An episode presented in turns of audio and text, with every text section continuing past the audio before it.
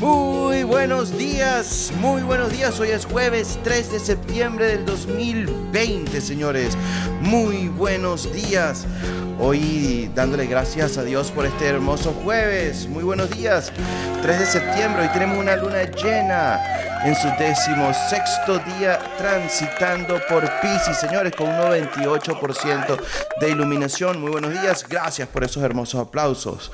Hoy le vamos a estar agradeciendo por, por el transporte, por ese gran servicio, por el transporte público. Todas esas personas que se levantan temprano en la mañana, sé que ahorita en Venezuela está complicada por dos grandes razones, lo que es la gasolina y la situación del, del de la cuarentena extrema, aunque creo que escuchamos que para el, para el lunes que viene de repente hay una flexibilización total, esperemos que sea así, no nada más porque sea una flexibilización, sino porque el virus comience a desaparecer, a dejarnos tranquilos y que nos permita progresar y continuar viviendo como una sociedad, la humanidad tranquila con mucha salud. Hay que agradecer por el transporte, todas estas personas que se levantan temprano, a darles empujón a aquellos profesionales al trabajo, a aquellos estudiantes al colegio, a la universidad. Señores, hay conciencia de lo que es la transportación, al conducir, la responsabilidad cuando conducimos. Hay otros seres manejando también que tienen familiares que quieren lograrlo su trabajo y quieren volver a casa. Entonces el transporte tiene demasiadas cosas por las que ser consciente. La responsabilidad cuando estamos manejando, la responsabilidad cuando estamos disfrutando y también el beneficio social que obtenemos. Saludos a todas esas personas que han colaborado en la creación, en el mantenimiento, en el servicio del transporte público y a todas esas personas que también fueron capaces de crear todos, todos aquellos elementos que hacen falta, señores. Ok, para la efeméride está interesante. Tenemos tres situaciones. Tenemos el nacimiento en 1905 de Alberto Arbelo Torrealba, que fue un gran poeta venezolano, además de un activista político.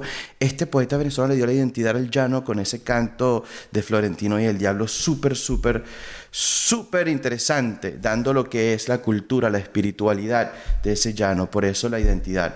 Además de esto, su carrera política, él logró ser embajador de Venezuela ante Italia y Bolivia y además llegó a ser gobernador de Barinas. Entonces, el ser el inspirado, el ser una persona que quiere y desea todas aquellas cosas o que logra ver los detalles y las características de su sociedad, de su nacionalidad y que desea contribuirlo, logra tener ese, ese lugar en la representación de de, este hermoso país. Además de eso, tenemos el Día Internacional de la Higiene. Un buen lavado de manos siempre nos va a mantener libres de un virus, libres de una bacteria. Entonces, la higiene bucal, la higiene de nuestros oídos, la higiene en general, el ser consciente y amar nuestro cuerpo para continuar tomando las cartas en el asunto sobre nosotros, sobre nuestra salud, sobre nuestra imagen, sobre nuestra salud mental, emocional, para lograr progresar en la vida. Y por último, tenemos en 1810 la fundación de la Academia Militar. La dejo de último porque considero que es un evento sumamente importante. Los militares normalmente, la manera en que yo recuerdo como el libertador de Venezuela los puso a trabajar, la manera en que él en la Carta de Angostura propone que los cargos más elevados sean propuestos por, la, por el Congreso y luego aprobados por la, propuestos por la presidencia y varios líderes. Em, gubernamentales y luego aprobado por la Asamblea Nacional. Eso es buscando una protección social, eso es buscando una empatía entre la sociedad civil y quienes protegen a esta sociedad civil. Yo busco crear conciencia en, en, la sociedad como tal, dentro de los civiles y los militares, porque tenemos que aprender a luchar por el bienestar del futuro y el progreso de la sociedad, no solamente lo que digan unos simplemente ser consciente, tener la autoridad, la independencia como institución, de hacer lo correcto por una nación. De hacer lo correcto por una nación, ¿ok? Por eso lo dejé de último. Para la inteligencia emocional, tenemos la importancia de tener grandes metas. Sumamente importante tener grandes metas. Ajá, Antonio, buenos días. Hay que tener grandes metas, Antonio, para levantarse temprano. ¿Por qué es tan importante tener grandes metas? ¿Y qué sucede cuando tenemos grandes metas? Cuando estamos buscando esa proyección, llegar y alcanzar a un lugar, comenzamos, podemos tener una desestabilidad o perder la calma. Tenemos que mantener esa calma y por eso es tan importante la fortaleza mental, la espiritualidad, porque logramos transitar con esa calma, porque aprendemos a vivir desde donde estamos actualmente. Somos conscientes de nuestras necesidades y aprendemos a cubrirlas con nuestra creatividad, nuestras manos. Cuando las personas no tienen esto y llevan un desespero, entonces comenzamos a perder la calma.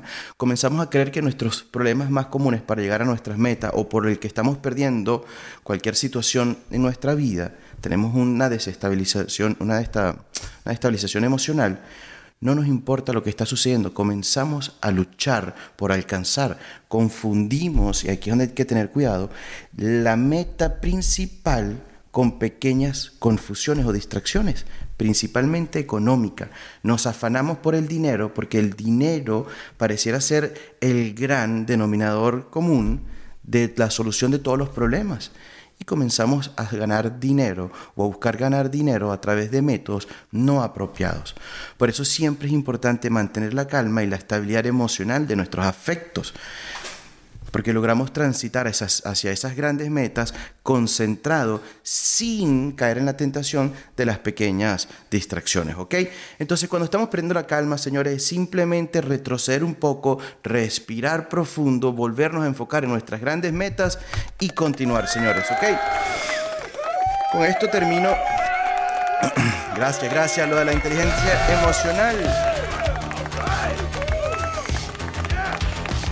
Muy bien, muy bien, gracias. Y para despedirme con este hermoso jueves, ya finalizando la semana, siempre concentrado en nuestras metas, sin perder ni llegar a la angustia, que el dinero a través de la creación de nuestras pasiones va llegando solo, todo llega por añadidura.